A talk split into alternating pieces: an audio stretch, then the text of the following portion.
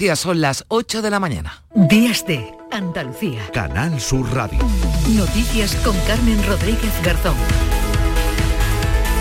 Alín se aleja, pero llegará una nueva borrasca que traerá de nuevo lluvias y también fuerte viento a Andalucía. Será a partir de mañana domingo cuando la Agencia Estatal de Meteorología active de nuevo los avisos. Hoy en principio se prevé una jornada tranquila en lo meteorológico, aunque puede llover algo en el extremo más occidental ya al final de la jornada. Jornada en la que se seguirá haciendo balance de las lluvias caídas esta semana, unas precipitaciones que han sido muy bien recibidas, que le han sentado muy bien al campo andaluz, especialmente a los olivos de Jaén, que aunque dan por perdida buena parte de la cosecha por las altas temperaturas del pasado mayo, que quemaron la flor, van a ver cómo aumenta la producción en los casos que se salvaron.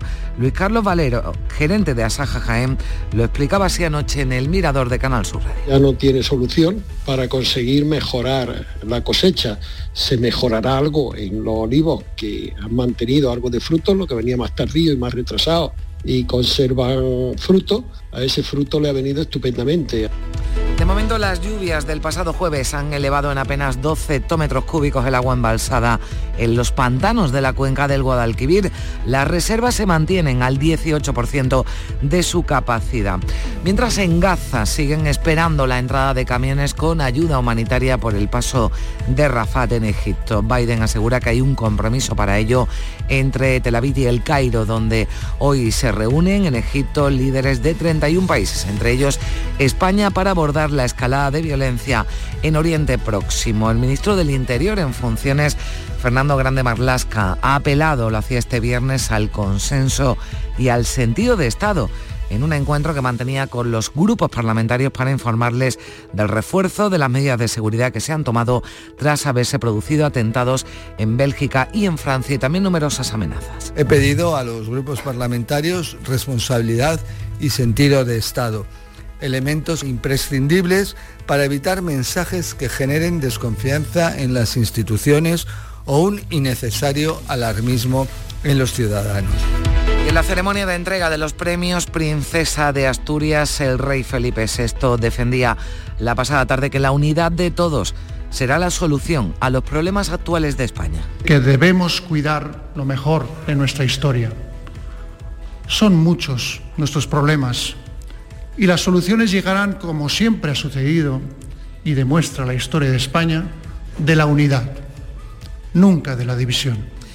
Y la Junta ha pedido al Gobierno Central y a la Unión Europea que actúen para garantizar la libre circulación de camiones españoles en Francia tras esos últimos incidentes vividos en la frontera donde viticultores franceses han bloqueado los accesos a los vehículos y también destrozado alguna mercancía.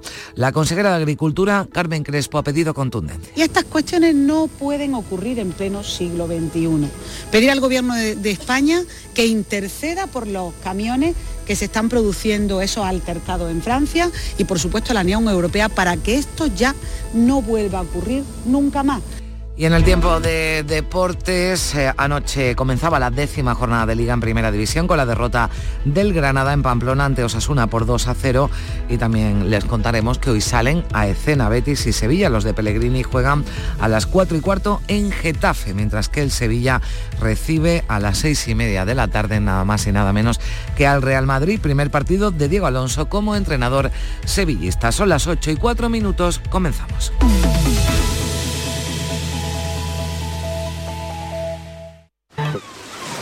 Pues siempre lo he dicho, ¿no? Antes de morirme me gustaría ganar algo también con, con mi equipo del alma, que, que, es el Sevilla Fútbol Club. Este sábado, 18 años después, Sergio Ramos se mide al Real Madrid con la camiseta del Sevilla. Sevilla, Real Madrid, desde el Sánchez Pizjuán. Y también en Primera División, Getafe Betis. Este sábado, además, en Primera Federación, vamos a prestar atención especial al Málaga, Castilla, en el Estadio de la Rosaleda.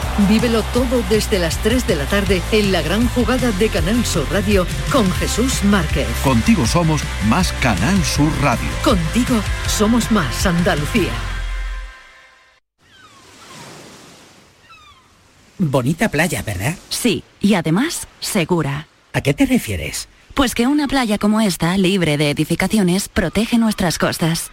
A ver, explícame eso. Mira, hoy este mar está tranquilo, Pero con las tormentas, el fuerte oleaje se lleva gran cantidad de arena. Una vez pasa el temporal, estas mismas olas la devuelven a la playa. Pero, ¿sabes qué pasa si se ha construido demasiado cerca del mar? Pues que las olas chocan contra estas construcciones y arrastran la arena a tal profundidad que ya no se recupera. La playa se pierde y sin su protección se corre el riesgo de que el mar lo inunde todo. Por eso es tan importante mantener nuestras playas libres y respetarlas como ecosistemas. Así es, porque protegiendo nuestras playas permitimos que ellas nos protejan a nosotros. Nuestras playas, nuestra mejor defensa. Ministerio para la Transición Ecológica y el Reto Demográfico, Gobierno de España. Días de Andalucía. Canal Sur Radio. Noticias con Carmen Rodríguez Garzón. 8 de la mañana y 6 minutos, el temporal da una tregua este sábado en Andalucía después de dejar la flota del Golfo de Cádiz amarrada a puerto y más de 2.000 incidencias en toda la comunidad.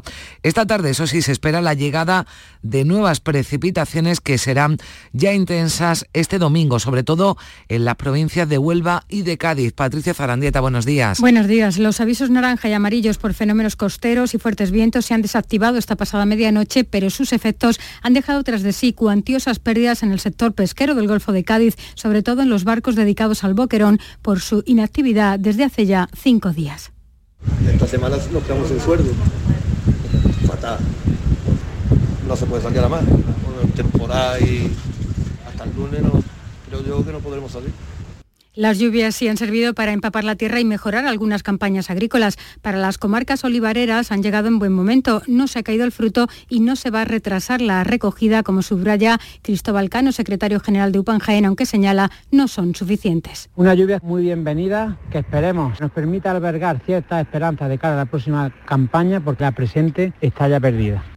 En Sevilla las lluvias generalizadas han caído especialmente bien en los cítricos y en el olivar. Ha habido algunos daños en los invernaderos de flor cortada de Lebrija, pero los efectos en general son positivos, como señala el secretario de COAG en Sevilla, Ramón García. Los agricultores estábamos esperando esto, que, que lloviese a ver si la aceituna de alguna manera pues se podría estirar un poquito más. Aceite no va a ser mucho más, ¿sabes? Pero sí que es verdad que la que la arboleda en general, que lo está pasando muy mal, al menos se recupere. Las aceitunas pues también se van a estirar un poquito, pero ya te digo, no, no por ello van a tener más, mucho más aceite, con lo cual viene muy bien. En Algeciras se ha recuperado el tráfico marítimo en el estrecho, interrumpido por el fuerte temporal, y en Cádiz se ha localizado desorientada a una mujer de 76 años que llevaba 22 horas perdida en Tarifa en mitad de ese temporal. En Granada, la borrasca provocó la cancelación o desvío de tres vuelos en el aeropuerto y la presencia de nieve en las partes altas de Sierra Nevada. Es la primera nevada significativa de este otoño, como explica el portavoz de la estación de esquí, Santiago Sevilla. Ha dejado blanca la la mitad superior de, la estación en, un cambio muy sustancial de la tendencia meteorológica de las últimas semanas, meses. Eh, la sensación de, de invierno ya está aquí. Y en Jaén, tras el paso de la borrasca, se ha reabierto el ferial. El alcalde Agustín González ha agradecido la responsabilidad de la ciudadanía. Hemos procedido a, reabrir después de un día de cierre. Por lo tanto, ahora sí, quiero agradecer a todos los jienenses por su paciencia y su comprensión y ese sentido de responsabilidad. El agua que ha dejado el temporal apenas se nota en los embalses. Lo de hoy es solo una tregua porque mañana domingo vuelve la lluvia, especialmente en Huelva, en la Sierra de Aracena y Picos de Aroche. Se esperan hasta 40 litros por metro cuadrado en 12 horas y los avisos por fuertes vientos y fenómenos costeros se volverán a activar en la costa nubense y en la Gaditana. Gracias Patricia, pues ya lo han escuchado. Esas lluvias del pasado jueves apenas se notan los embalses se han elevado en apenas 12 hectómetros cúbicos el agua embalsada en la totalidad de los pantanos de la cuenca del Guadalquivir. Las reservas están en un 18% de su capacidad, algo que desde el Gobierno andaluz, eh, su portavoz Ramón Fernández Pacheco lamentaba porque decía que a pesar de esas lluvias cuantiosas y que han causado además daños en Andalucía, son insuficientes para acabar con la sequía.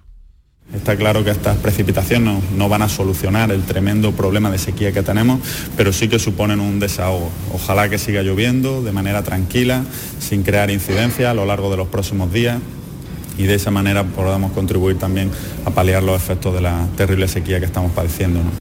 Hablando de incidencias, el temporal ha vuelto a provocar destrozos en la playa del Portil en Huelva. La lluvia, el viento y los fenómenos costeros han provocado daños materiales con la caída de árboles, ramas y señales de tráfico. La playa ha sufrido una gran pérdida de arena, como suele ocurrir después de cada temporal, según ha explicado Prudencio Serrano, que es el presidente de la Asociación de Vecinos del Portil. Esto era una bajada para personas con movilidad reducida y ya ni siquiera ya tenemos esto. Es año tras año tirando el dinero y el problema que hay, pues que sigue sin el Ministerio ni el Gobierno de España pues arreglarnos, darnos una solución. Esta sucesión de destrozos está ya en conocimiento de la Audiencia Nacional y del Parlamento Europeo, donde los vecinos del Portil pretenden arrancar una solución que hay varias, que es lo que se está puesto en diferentes zonas, como se está poniendo actualmente en la antilla, que son elementos de retención, que son espigones en peine, con el aporte de arena, y así combatir pues, los diferentes temporales. Y escuchen esto, las lluvias han provocado numerosas incidencias, pero ninguna susceptible de ser reclamada al consorcio de compensación de seguros. Esto significa que si hemos sufrido daños, es nuestra compañía quien tiene que cubrirlo. Mercedes Gutiérrez. Conseguir todas las pruebas documentales posibles sobre el incidente y las condiciones climáticas de ese día es fundamental para que las compañías aseguradoras se hagan cargo de los desperfectos, como asegura Miguel Ángel Ruiz, presidente de la Asociación Española de Consumidores. Fundamental esa fotografía, incluso los recortes de periódico, de prensa que pueda haber. Incluso es recomendable que tengamos testigos o, o el informe de la policía local, por ejemplo. Además, las condiciones climáticas tienen que tener unas características concretas a la hora de reclamar daños. Por eso es importante revisar bien los contratos para tener claras las coberturas de la póliza. Días de Andalucía. Noticias con Carmen Rodríguez Garzón. Canal Sur Radio. 8 de la mañana y casi 12 minutos, líderes de 31 países se reúnen hoy sábado en Egipto para abordar la escalada de violencia en la franja de Gaza, contener la expansión del conflicto a otros territorios y analizar la respuesta de la comunidad internacional ante la crisis humanitaria. Es la mayor movilización diplomática desde que estalló el conflicto hace hoy dos semanas tras el ataque terrorista de Hamas contra Israel. El objetivo de esta reunión es analizar la actual situación en la región y la crisis humanitaria en Gaza, así como el futuro de la causa palestina y el proceso de paz. El Cairo desempeña un papel clave en la medida en que Egipto depende el único paso fronterizo de Gaza que no está controlado por Israel, el de Rafah. En Egipto se espera la presencia de líderes de varios países europeos, incluyendo España, que preside este semestre el Consejo de la Unión Europea. Precisamente el presidente del Consejo Europeo, Charles Michel, y el alto representante para la política exterior, Josep Borrell, van a llevar hoy la posición de la Unión Europea a esta cumbre de Egipto. Su postura se va a centrar sobre todo en abordar cómo aliviar la situación humanitaria de los palestinos en Gaza y el derecho a defenderse de Israel bajo los parámetros del derecho internacional. Desde Egipto precisamente se espera que hoy pueda llegar hasta la franja de Gaza, puedan llegar los primeros cargamentos de ayuda para la población civil. Asimismo han sido razones humanitarias las que han llevado a la liberación de dos ciudadanas norteamericanas que estaban capturadas como rehenes por la organización Hamas. Manuel Vicente. Una veintena de camiones con ayuda humanitaria están esperando en territorio egipcio a recibir la orden de adentrarse en la franja de Gaza. El secretario general de la ONU, Antonio Guterres, se ha dirigido a las puertas del paso de Rafah para pedir la entrada de todo este cargamento. Estos camiones no son solo camiones, son un salvavidas. Son la diferencia entre la vida y la muerte. Lo que necesitamos es que se muevan, que se muevan hacia el otro lado de este muro.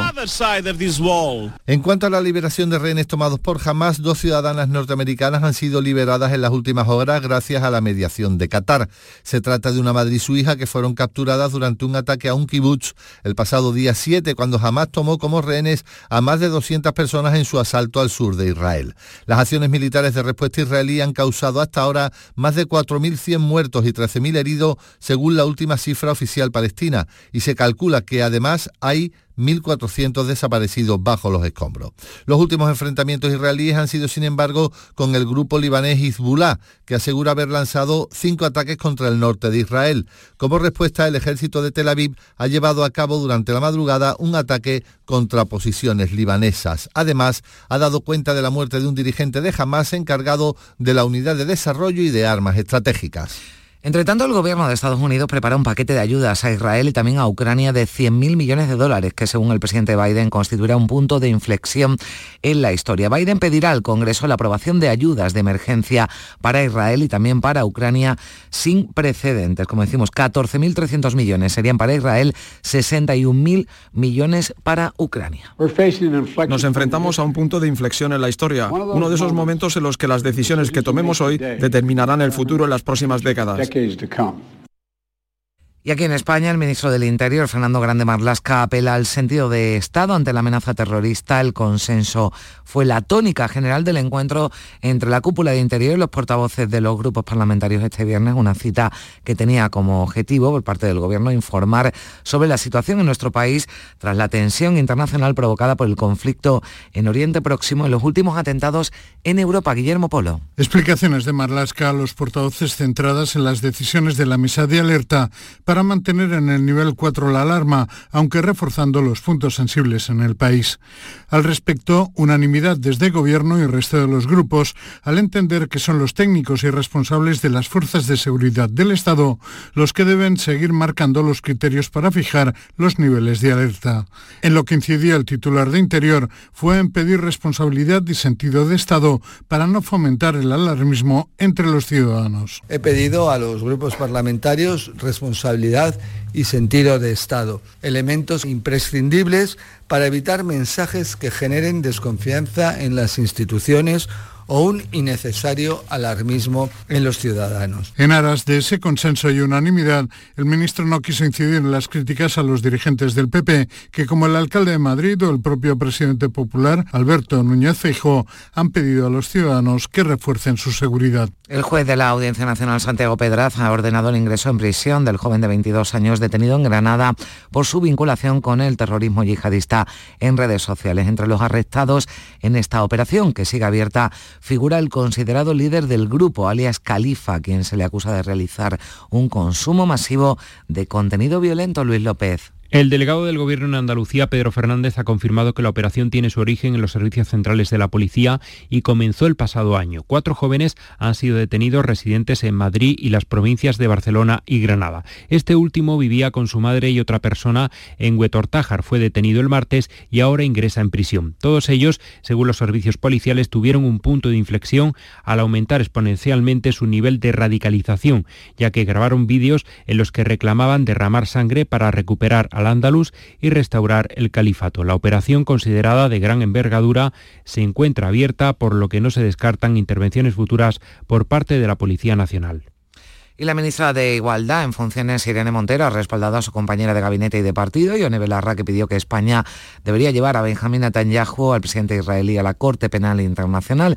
Dice Montero que las competencias en materia de política exterior deberían ser consensuadas entre los socios de este gobierno de coalición, entre PSOE y Podemos. Igual que las cuestiones relacionadas con igualdad o con trabajo son competencia de Podemos y las pactamos en el gobierno de coalición, todas las cuestiones de relevancia, tanto de exteriores como de cualquier otra materia, deberían ser pactadas, porque eso es lo que ha votado la ciudadanía, que gobernemos juntos. Pero honestamente se lo digo, creo que ante la urgencia que estamos viviendo, con un genocidio a la población palestina, es cómo podemos hacer para que nuestra reacción sea suficiente para pararle los pies a Netanyahu. Y tras la sesión del jueves, en la Comisión General de Autonomías en el Senado, Feijo, el líder del PP, lo tiene cada vez más claro. La amnistía está ya pactada y si las negociaciones al final fracasan y hay que ir a elecciones, será porque así lo decida Puigdemont. El presidente popular asegura que estamos ante una legislatura que se va a desarrollar en un bloqueo permanente. Bastó escuchar a Per Aragonés, dice el líder del PP, para darse cuenta de que la amnistía ya es cosa hecha y que ya estamos, dice, ante otra pantalla, el referéndum. Y si Puigdemont le quiere dar los votos a Sánchez y Sánchez es capaz de convencer a Podemos, pues probablemente tenga una investidura. ¿Hay gobernabilidad en España? Pues verá usted, yo creo que no. Eh, la situación que vive España de un bloqueo previo a la investidura y un bloqueo permanente en el caso de que esa investidura eh, llegue a buen puerto. ¿no? Desde el PP andaluz, su secretario general Antonio Repullo ha pedido a Pedro Sánchez que abandone la mentira y que diga claramente si va a repetir elecciones. Que deje de mentir, de mentir, que sea coherente y que nos cuente realmente qué es lo que está dispuesto a hacer. Si quiere ser presidente del gobierno a costa de cualquier precio, incluida la amnistía y un referéndum en Cataluña, independentista en Cataluña, o si vamos a tener unas nuevas elecciones el próximo mes de enero. Los socialistas andaluces insisten en mantener la unidad de una España en la que quepan todas las sensibilidades. Juan Espadas entiende que el PP ha utilizado el Senado de forma partidista. Para gobernar este país primero hay que entenderlo. Y hay que entender este país lo conforman muchos territorios, con singularidades, con diversidad, pero que eh, los socialistas queremos que conformen un proyecto común, teniendo claro que en España cabemos todos, no solo los que piensen como nosotros y excluyendo a los que no piensan como nosotros. Ya han podido escucharlo al principio de este informativo, la entrega de los premios Princesa de Asturias. El rey ha apelado al sentido de la responsabilidad para resolver los problemas en España desde la unidad.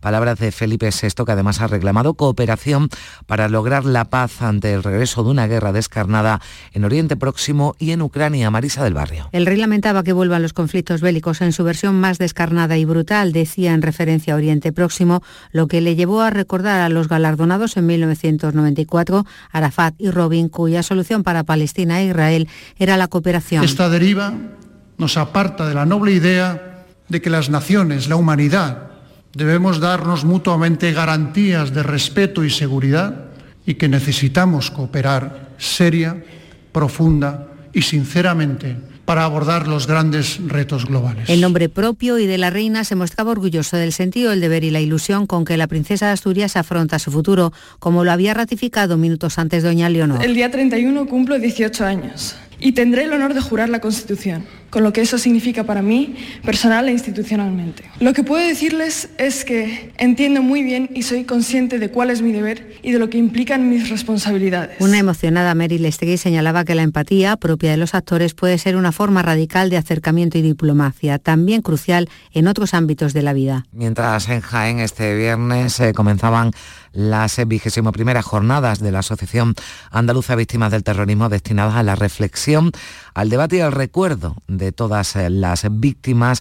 En esa inauguración, el consejero de la presidencia, Antonio Sanz, ha resaltado el apoyo del gobierno andaluz, Eva López. En Andalucía, 60 atentados de ETA se han cobrado la vida de 500 personas y no se conocen los autores de 100 de las víctimas. Antonio Sanz, consejero de la presidencia.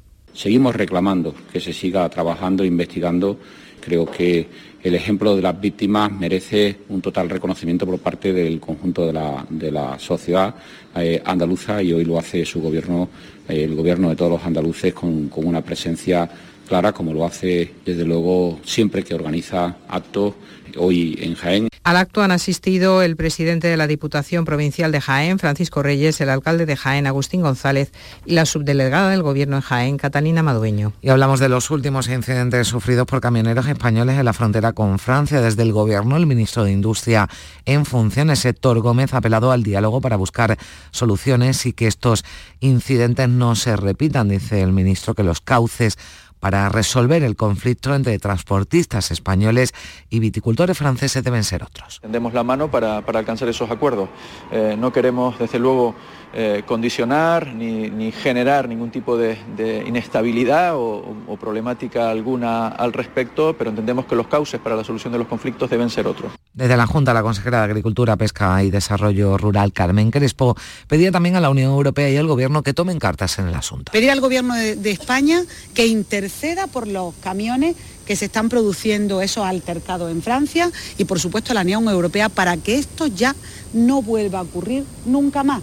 Y la organización agraria COAC alerta de que la revisión normativa en materia de bienestar animal propuesta por la Comisión Europea, concretamente la que habla del fin de jaulas para granjas de animales, podría hacer que el precio de la carne de pollo se triplicara. Ponen el ejemplo de una granja de 1.800 metros cuadrados que actualmente tiene capacidad para más de 30.000 pollos, pues con la puesta en marcha de esa normativa de fin de jaulas, esta granja pasaría a tener una capacidad de 11.000 bajaría los ingresos para el granjero, bajarían los ingresos, también la producción, y esto, dice el responsable de ganadería de COA, Jaume Bernis, supondría un aumento de precio desorbitado para el consumidor. Eh, cada vez seremos menos los ganaderos, se, criarán pollos, cerdos con menos manos, pero todo esto va a tener una repercusión muy clara, muy clara en el incremento del precio de la alimentación.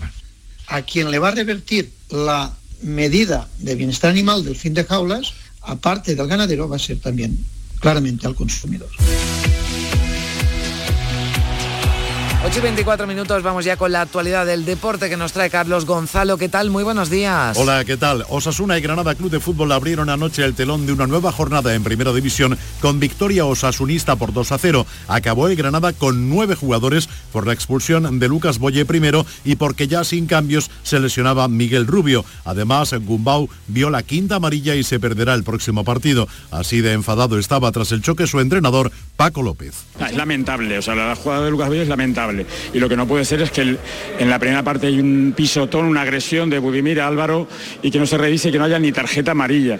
Y que ahora Miguel Rubio posiblemente termine con una fractura del peroné, posiblemente por, un, por una entrada también, y que ni se revise, no. O sea, me parece eh, que esto hay que darle una vuelta. Es verdad que, ya son, son muchas y que cuando perdemos eh, parece que nos quejemos continuamente de las decisiones. Para hoy tenemos en primera los partidos de Betis y Sevilla. El Betis visita al Getafe. Pellegrini hablaba en la previa de las eh, dificultades que le plantea el puesto de central, donde es seguro que jugará Petzela, que viene de estar con su selección, pero es lo que hay. Bueno, sin lugar a duda que sí. Lo ideal no es, para mi gusto, hay distintas maneras de pensar y son todas muy válidas. Para mí lo ideal es no usarlos, pero por supuesto cuando no hay tenemos tanta carencia en esa posición, yo creo que Germán ya llegó ayer, entrenó sin problema y va, y va a jugar mañana.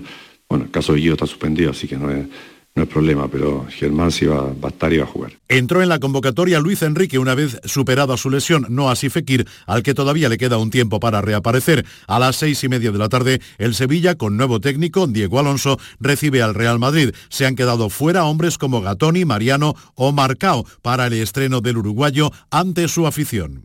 ojalá que podamos, que podamos ver muchas cosas, unas cuantas de las que, de lo que usted ha dicho pero si tengo que imponer una sola de todas, eh, le diría la valentía. Eh, ser un equipo valiente. Eh, y no quiere decir que antes no lo sea, al contrario, no, no, estoy comparando ni nada, pero me gustaría que el equipo tuviera esa postura, de que fuéramos un equipo que, no tuviera miedo de jugar, que no tuviera miedo de, defender. Por parte madridista, Ancelotti no tiene a Courtois, Militao, Arda Güler, Nacho ni tampoco a Ceballos, mientras que recupera a David Álava. Enfrente estará un viejo conocido, Sergio Ramos, 16 años defendiendo los colores del Real Madrid. No, a mí me encanta verlo, saludarlo, porque obviamente, obviamente a todos los jugadores que he tenido, más sobre todo a él, eh, le tengo un cariño especial.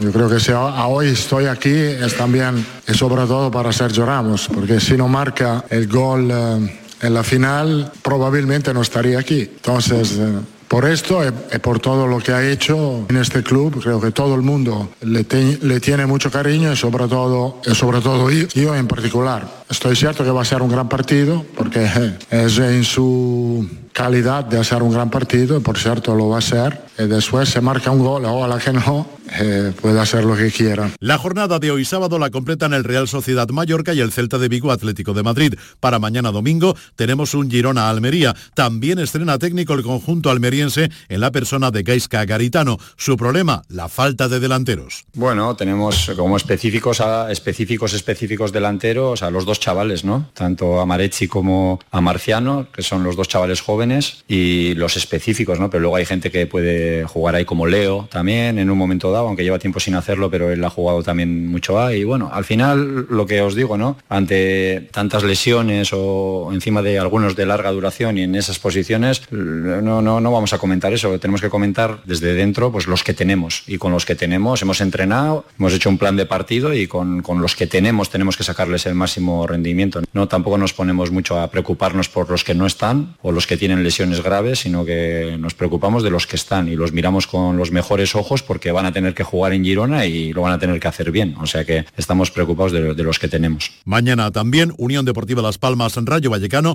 Villarreal Deportivo Alavés y Fútbol Club Barcelona Athletic Club de Bilbao. El lunes se jugará el Valencia Cádiz. En segunda división, jugado ayer, Español 0, Leganés 1. En cuanto a la Liga Femenina, hoy se juega el Betis Valencia, Fútbol Club Barcelona Granada y el Sporting de Huelva Atlético de Madrid. Mañana Levante Las Planas, Sevilla Fútbol Club. Vamos al fútbol sala. Hoy a las 4, Córdoba Patrimonio, Rivera Navarra y Fútbol Club Barcelona, Jaén Paraíso Interior. Mañana, Peñíscola, Real Betis. En baloncesto, mañana domingo, Covirán Granada Zaragoza y Basconia Unicaja. En el mundo del motor tendremos la disputa del Gran Premio de Australia en motociclismo, en el que por el mal tiempo la carrera se disputa hoy y la carrera al sprint el domingo en la categoría de MotoGP, mientras que en Fórmula 1 tenemos la disputa del Gran Premio de Estados Unidos en el circuito de las Américas y en el campo de golf de Valderrama se disputa el Andalucía Masters de golf. Tras la primera jornada, Adriano Taegui, defensor del título, marcha en cabeza junto al surafricano Jäger y el francés Co.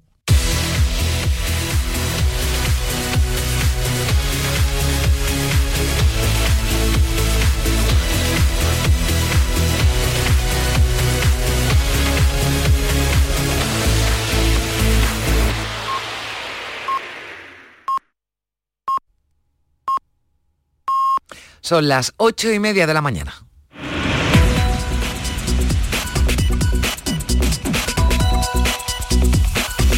Y a esta hora, como siempre, le damos un repaso a lo más destacado de la actualidad de este sábado 21 de octubre en titulares con Manuel Vicente. ¿Qué tal? Buenos días. Muy buenos días. El temporal da una tregua en Andalucía a la espera de nuevas lluvias. Las precipitaciones llegarán esta tarde y serán más intensas mañana domingo, sobre todo en las provincias de Huelva y Cádiz. El agua embalsada en los pantanos de la cuenca del Guadalquivir apenas ha subido un 0,5%. La lluvia está beneficiando a cultivos como los cítricos y el olivar, aunque ha causado daños en algunos invernaderos. Líderes de 31 países se reúnen hoy en Egipto para abordar la escalada de violencia en la franja de Gaza. Una veintena de camiones con ayuda humanitaria podrían entrar hoy en territorio palestino a través del paso fronterizo de Rafah. El ministro del Interior en funciones apela a la responsabilidad de los partidos para evitar alarmismo. Grande Malaca se ha reunido con los grupos parlamentarios después de que se decidiera mantener el nivel 4 de alerta antiterrorista. Ingresa en prisión el joven detenido en Huetor Tájar, en Granada, por vinculación con el terrorismo yihadista en redes sociales. Sigue abierta la operación que ha permitido detener a otras tres personas más que hacían llamamientos para derramar sangre para recuperar al ándalus. El rey apela a la responsabilidad para resolver los problemas en España desde la unidad. En la entrega de los premios Princesa de Asturias, Felipe VI se ha mostrado orgulloso del sentido del deber de la princesa Leonor.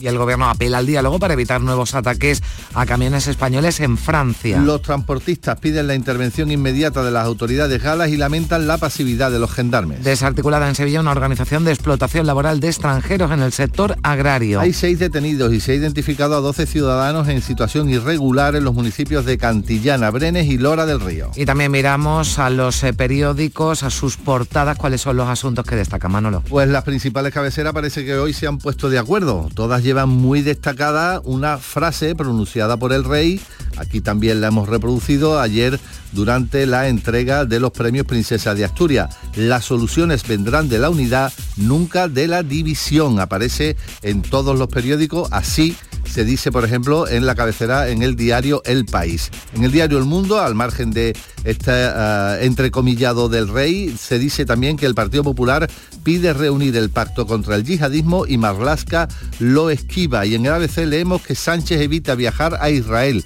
llamar a Netanyahu e informar al Congreso sobre la crisis en Oriente Próximo. De entre los periódicos de difusión online destacamos un titular en el español.com. La militante que denunció por violación a un diputado del PSOE acusa de abusos a un exconcejal. Buenos días. El número premiado en el sorteo del cuponazo celebrado ayer ha sido 74.536 74536. Serie 74. Puedes consultar el resto de los números premiados en juegos11.es. Hoy tienes una nueva oportunidad con el sueldazo del fin de semana. Disfruta del día. Y ya sabes, a todos los que jugáis a la 11, bien jugado. Buenos días. En el sorteo del Eurojackpot de ayer, la combinación ganadora ha sido 11, 16, 22, 34, 46, soles 2 y 5. Recuerda, ahora con el Eurojackpot de la 11, todos los martes y viernes hay botes millonarios. Disfruta del día. Y ya sabes, a todos los que jugáis a la 11, bien jugado. Pues siempre lo he dicho, ¿no? Antes de morirme me gustaría ganar algo también con, con mi equipo del alma que, es el Sevilla Fútbol Club. Este sábado, 18 años después, Sergio Ramos se mide al Real Madrid con la camiseta del Sevilla. Sevilla Real Madrid desde el Sánchez Pizjuán y también en Primera División Getafe Betis. Este sábado además en Primera Federación vamos a prestar atención especial al Málaga, Castilla en el Estadio de la Rosaleta. Vívelo todo desde las 3 de la tarde en la gran jugada de Canal Sur Radio con Jesús Márquez. Contigo somos más Canal Sur Radio. Contigo somos más Andalucía. Días de Andalucía. Noticias con Carmen Rodríguez Garzón. Canal Sur Radio. 8 y 35 minutos de la mañana, nos vamos de ronda. A esta hora vamos a comprobar cómo despierta Andalucía. Comenzamos en Cádiz con Ana Candón. ¿Qué tal? Buenos días. Buenos días. En Cádiz amanecemos con 16 grados y cielos despejados. Eh, sopla ahora viento ligero del noreste y la previsión es que llegaremos hasta los 20 grados de máximo. Vamos a echar un vistazo a la prensa. Diario de Cádiz hoy trae un reportaje, un repaso al estado del patrimonio defensivo de la capital y titula La herencia envenenada de las murallas de Cádiz. La voz de Cádiz, por su parte, en su edición digital abre con La Navidad en Cádiz ya tiene fecha de inicio y el alcalde avisa, este año las luces son las que son. Por cierto que esa fecha de inicio es el 24 de noviembre. Se encenderán las luces de Navidad en, ese, en esa fecha. En cuanto a previsiones, bueno, una de deportes, hoy empieza el Memorial Raúl Calvo de Judo en Cádiz, cumple 50 ediciones y nos va a visitar el presidente del Comité Olímpico Español y una más eh, de cultura, empieza el Festival Iberoamericano de Teatro, el FIT, también en Cádiz. Gracias Ana, vamos ya al campo de Gibraltar. En Algeciras está Susana Torrejón, muy buenos días. Buenos días, tenemos nubes y claros en los cielos, a esta hora 15 grados de temperatura y esperamos una máxima de 22. Europa Sur llevó hoy a su portada los 60 años de Soto Grande con el siguiente titular. El complejo residencial y turístico se como referente del lujo, supera las 7.000 propiedades y es sede de 300 empresas. Y hoy estaremos en San Roque para disfrutar de los cuentos del estrecho. Narradores nacionales e internacionales ofrecen historias tanto para un público familiar como adulto en distintos puntos del municipio con entrada libre hasta completar aforo. Gracias Susana, estamos ya en Jerez con Salva Gutiérrez. ¿Qué tal Salva? Buenos días. Hola, buenos días. Tenemos por aquí en Jerez 13 grados con nubes en el cielo. La máxima prevista para hoy es de 22. Diario de Jerez titula Operación Huerto en Jerez, 553 plantas de cannabis y 4 detenidos. Periódico Viva Jerez. El día después de la borrasca Lin en Jerez, 75 salidas de los bomberos y 112 incidencias. Para hoy en la Alameda Vieja se celebra el 40 aniversario de Acoge, la Asociación de Comerciantes del Centro con una especie de feria con muchas actividades y en Ifeca se celebra Boda Sur 2023. Y vamos a conocer también cómo comienza este sábado en Córdoba. Mar Vallecillo, ¿qué tal? Buenos días. Hola, buenos días. Pues 12 grados y cielos cubiertos, la máxima prevista es de 21. Diario Córdoba lleva su primera página la foto del ganador de este año del Festival Internacional de la Creación Floral Flora, el lituano Tadeo Zen, con su obra vegetal Flor Negra Eco Blanco, que podemos ver en el patio del Museo Arqueológico de Córdoba. El día, por su parte, destaca que el próximo lunes comienza la exhumación de la fosa común del Cementerio de la Salud de la capital, probablemente una de las más grandes del país, con más de 3.000 cadáveres sepultados. Cordópolis, que vivirá su primer San Rafael con un gran número de comercios abiertos y ABC que en Proaxa se asoma a la quiebra con 10,5 millones de euros de pérdidas. Y en previsiones, la secretaria de Podemos y ministra de Derechos Sociales en funciones, Ione Belarra, participa en un encuentro autonómico con militantes andaluces. También Flora, la Feria del Lechón Ibérico de Cardeña y la Cata del Vino de Moriles. Bueno, pues para todos los gustos. Gracias, Mar. Estamos ya en Sevilla con Isabel Campos. ¿Qué tal? Buenos días. Buenos días. Aquí tenemos cielos nubosos y posibilidad de lluvias al final del día han bajado las temperaturas mínimas, tenemos ahora 12 grados. En la prensa diario de Sevilla lleva su portada el retraso de una de las infraestructuras pendientes en la ciudad, la C40, cumple 16 años con la mitad de la ronda a un pendiente titular. También lleva su portada el juicio al acusado de matar y descuartizar a su expareja, una menor de 17 años en Estepa. En la sesión de este viernes aseguraba que en ningún momento su intención fue matarla. ABC rescata también otro proyecto sin ejecutar en la ciudad desde hace años. Señala que la Diputación proyecta un centro cultural en el mercado de la Puerta de la Carne, un inmueble protegido y abandonado en pleno centro de la ciudad. Y en las previsiones en Mairena del Alcor van a elegir este fin de semana el vecino o vecina que mejora aliña las aceitunas. La Asociación de Vecinos Plaza del Sol celebra una nueva edición de su concurso Aceitunas Aliña. Bueno, pues al que mejor aliñe la aceituna se lleva, se lleva el premio, qué rica. Una buena aceituna aliña. Gracias Isabel. Estamos ya en Málaga, donde José Valero tenemos una noticia de última hora. ¿Qué tal? Buenos días. Hola, buenos días. Pues así es, efectivamente un hombre ha resultado afectado tras el incendio anoche de una vivienda en la localidad malagueña de Antequera, según informa Emergencias 112 Andalucía. Fuentes del Servicio de Extinción y Salvamento han informado de que en el incendio ardió la campana extractora de la cocina y que realizaron labores de ventilación del inmueble. El afectado fue evacuado al hospital de Antequera. Y en cuanto al tiempo, tenemos ahora 17 grados, llegaremos a los 23 en un día que se prevé de cielos nubosos, pero sin lluvia. Mañana sí se esperan precipitaciones. En cuanto a la prensa, el diario Sur indica que la borrasca apenas se deja notar en los embalses, pero mañana volverá a llover. Málaga hoy titula retrasos de más de dos años para valorar la discapacidad de niños. La opinión señala que los fumadores mayores de 18 años podrán vacunarse frente a la gripe y el español de Málaga afirma que el crecimiento económico de la provincia en riesgo por la falta de inversiones en infraestructuras. En cuanto a la previsión, hoy se elige el nuevo coordinador provincial de Izquierda Unida. A las 10 de la mañana comienza la primera caminata solidaria Conectamos con la Vida y también, por ejemplo, en Mijas hay un festival de queso y vinos. Gracias, José. Vamos eh, hasta Huelva. Ya está ahora Pilar La Huerta. ¿Qué tal? Buenos días. Hola, buenos días. Hoy tendremos en Huelva cielos nubosos tendiendo a cubiertos, sin descartar precipitaciones débiles y ocasionales a partir de la tarde y más probables e intensas en el extremo occidental al final del día. Ahora mismo en Huelva hay una temperatura de 14 grados. El Huelva Información abre contando que Fomento retirará las farolas centrales del puente del Odiel tras el accidente del jueves cuando se cayó una por el fuerte viento y golpeó un coche.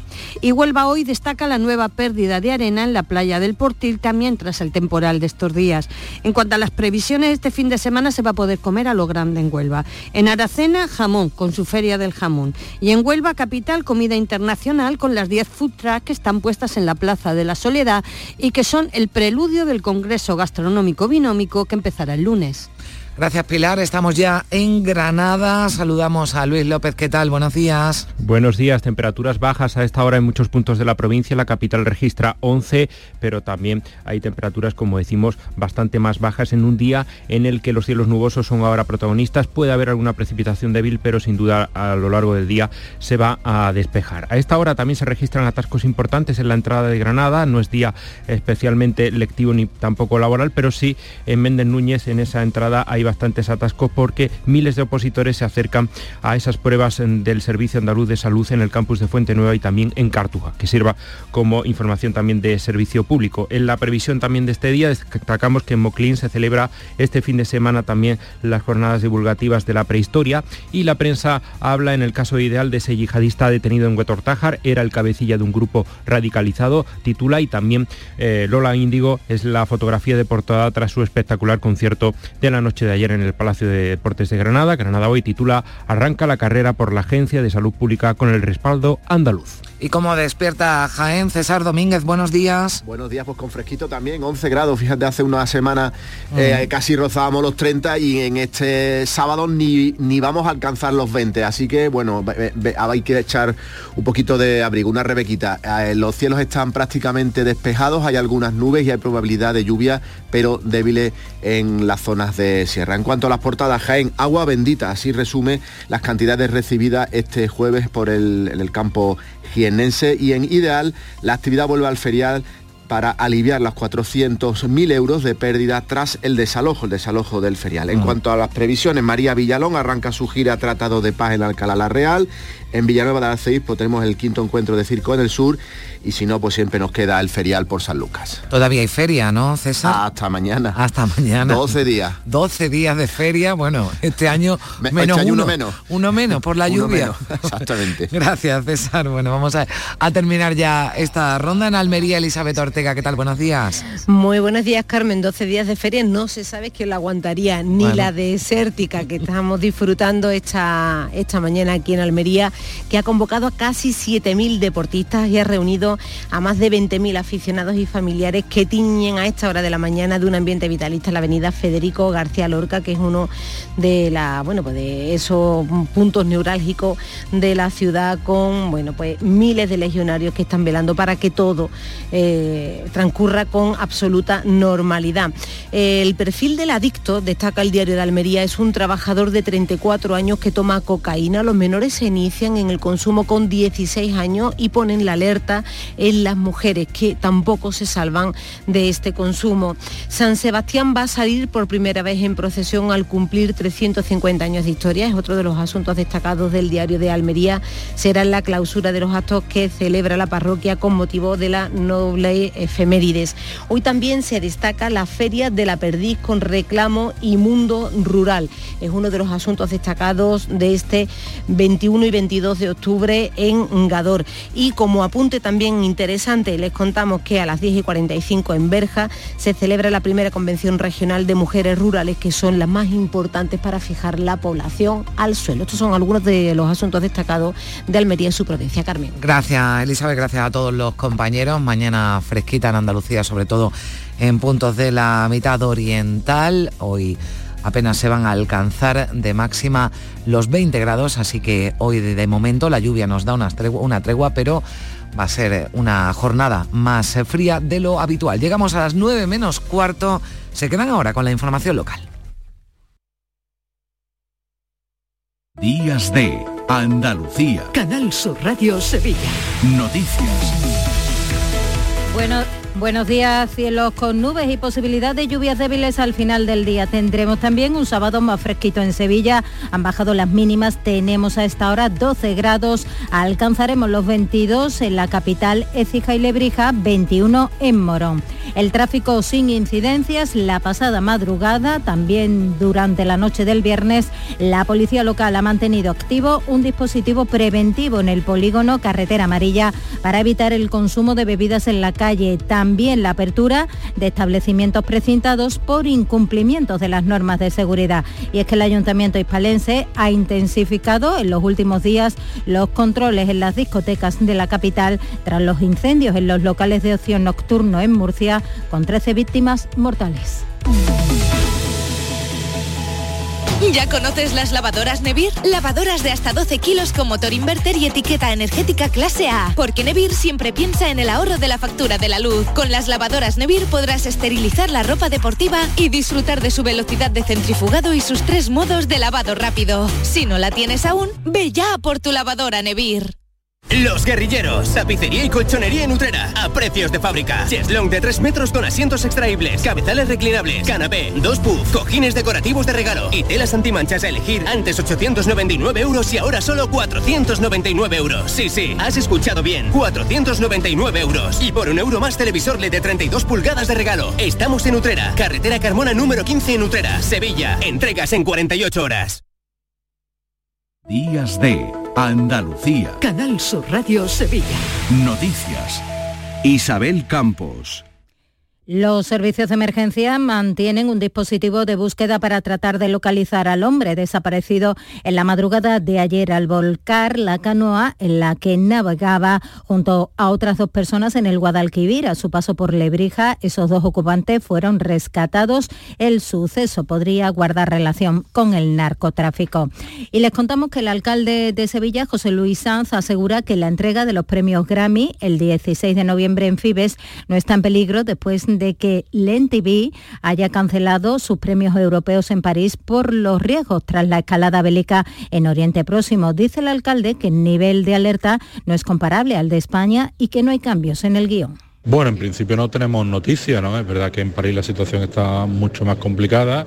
Estamos pendientes de ver cómo evolucionan los acontecimientos internacionales y a nosotros de momento no nos ha hecho llegar ni la organizadora ni la Junta de Andalucía, que tiene también un papel muy importante en esa organización, ningún riesgo en ese sentido.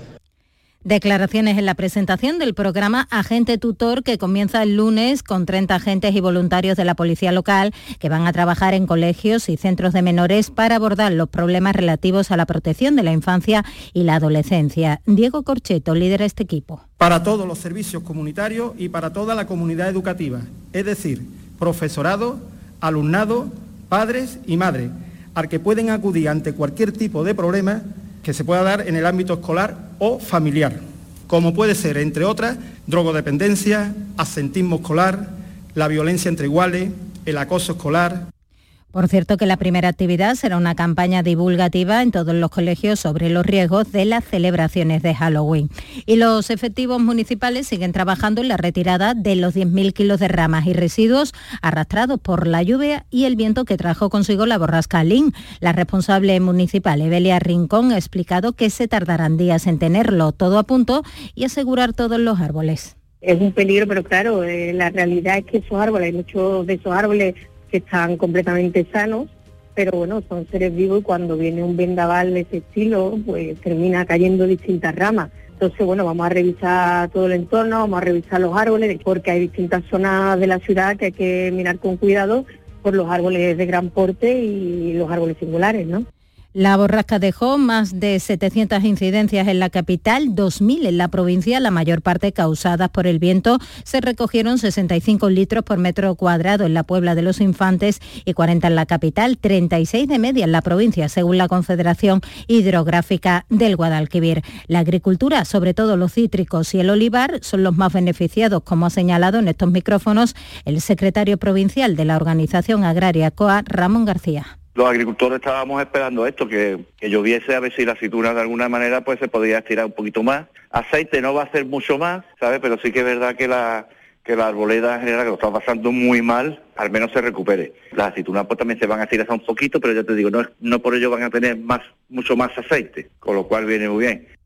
Apuntamos también que la Fiscalía de Medio Ambiente de Sevilla ha presentado una querella contra el ex torero y empresario Miguel Baez Litri por detracción ilegal de agua subterránea del río Guadiamar en el entorno de Doñana. Se calcula que pudo haber sacado casi dos millones y medio de metros cúbicos para transformar de olivar a regadío 400 hectáreas de una finca situada entre Sanlúcar la Mayor y Huevar, 8 y 50 de la mañana.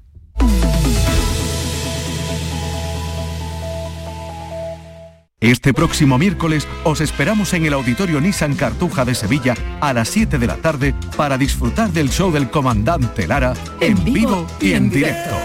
Vive una tarde espléndida de alegría, humor e ingenio con el show del comandante Lara. Con la colaboración del Auditorio Nissan Cartuja. El llamador. Los lunes a las 10 de la noche. Días de Andalucía. Canal Sur Radio Sevilla. Noticias. En el juicio por la muerte de la joven de 17 años Rocío Caiz en Estepa en 2021, su expareja y único acusado ha reconocido que la asfixió con un cordón tras una fuerte pelea, pero dice sin intención de matarla, Mercedes Gutiérrez. Mantiene además que la descuartizó y repartió sus restos en bolsas por contenedores de la localidad para ganar tiempo y pensar. La familia de la víctima pide prisión permanente revisable. Los padres sostienen que su hija sufría maltrato y que fue violada antes de ser asesinada. Un agente que ha actuado como testigo ha señalado que el acusado intentó obstaculizar la investigación y que solo se entregó cuando su padre lo convenció. Pues en las próximas horas va a pasar a disposición judicial un vecino de la Puebla de Cazalla que anoche provocó un incendio. Anoche, la noche del viernes, queremos decir, un incendio en la casa de su expareja, de la que tiene una orden de alejamiento. El humo llegó a afectar a la casa, pero sin daños personales. En sucesos, la Policía Nacional ha desarticulado en Sevilla una organización dedicada a la explotación laboral de personas extranjeras en el sector agrario. Hay seis detenidos y se ha identificado a 12 personas sin papeles. La organización contaba con una empresa que actuaba como pantalla para evadir las acciones ilícitas, como detalla el portavoz policial Antonio Talaverón. Se averiguó que esta organización estaba liderada por dos hermanos, una mujer y un empresario sevillano que aportaba una empresa mercantil del sector agrario, bajo la cual una tercera empresa, inscrita en el régimen de autónomos, actuaba como pantalla para evadir las acciones ilícitas en las que pudieran incurrir al emplear ciudadanos extranjeros en situación irregular. Igualmente la policía ha procedido a la detención de una pareja a la que se considera responsable de numerosos robos violentos en el sur de la capital y que ya está en prisión. Había causado gran alarma social entre los vecinos afectados. Dos asaltaban a menores. Y vamos ya también con la actualidad deportiva que nos trae Carlos Gonzalo. Buenos días. Hola, ¿qué tal? Vuelve la liga para el Real Betis y el Sevilla Fútbol Club que disputan hoy sus partidos correspondientes a la décima jornada. El Real Betis ante el Getafe en terreno getafense con la vuelta de Luis Enrique a la convocatoria, mientras que el Sevilla recibe al Real Madrid. Debutará Diego Alonso como nuevo entrenador del Sevilla en la Liga Femenina. Hoy el Betis Féminas recibe al Valencia, mientras que el Sevilla juega mañana domingo ante el Levante Las Planas. Y en baloncesto, ayer nueva derrota para el Betis Basket, de nuevo en casa, en esta ocasión ante estudiantes por 77 a 86. Gracias Gonzalo. Ese interés hoy deportivo en Sevilla y también la ciudad acoge hasta el domingo el segundo Festival Internacional de Arquitectura Open House con una programación que incluye visitas a edificios singulares para fomentar el conocimiento del espacio urbano, la arquitectura y el diseño. Inmuebles como el archivo de protocolos notariales, el edificio Carande o la Casa Espiau en la Plaza Cristo de Burgos. El director de arquitectura del festival, Honorio Aguilar, detalla la idea principal del certamen objetivo de Open es abrir las puertas de esos edificios que son lugares de trabajo en muchos casos, como el Banco de España. A esta iniciativa se han escrito también edificios que también se pueden visitar habitualmente con un ticket, pero que en esta ocasión no ceden sus espacios, como el Palacio de las Dueñas, para incorporarlos a este Festival de Arquitectura. Apuntamos por último que Sevilla de Boda vuelve a Fibes este fin de semana. La muestra llega a su vigésima sexta edición con más de 75 expositores y con el pianista argentino Nathaniel Edelman se estrena hoy la presencia internacional en el vigésimo sexto Festival de Jazz.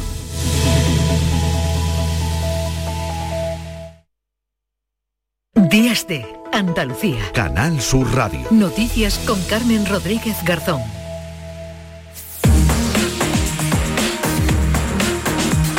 Y a esta hora 9 menos 5 le damos un repaso a lo más destacado de la actualidad de este sábado 21 de octubre. Ya está por aquí Patricia Zarandieta. ¿Qué tal? Muy buenos días. Buenos días. El temporal que nos da una tregua este sábado en Andalucía después de dejar la flota del Golfo de Cádiz amarrada a puerto y más de 2.000 incidencias en toda nuestra comunidad. Esta tarde se espera la llegada de nuevas precipitaciones que van a ser ya intensas mañana domingo, sobre todo en las provincias de Huelva y de Cádiz con fenómenos costeros y fuertes rachas de viento. Los efectos de la borrasca han dejado tras de sí cuantiosas pérdidas en el sector pesquero, sobre todo para los barcos dedicados al boquerón por su inactividad desde hace ya cinco días.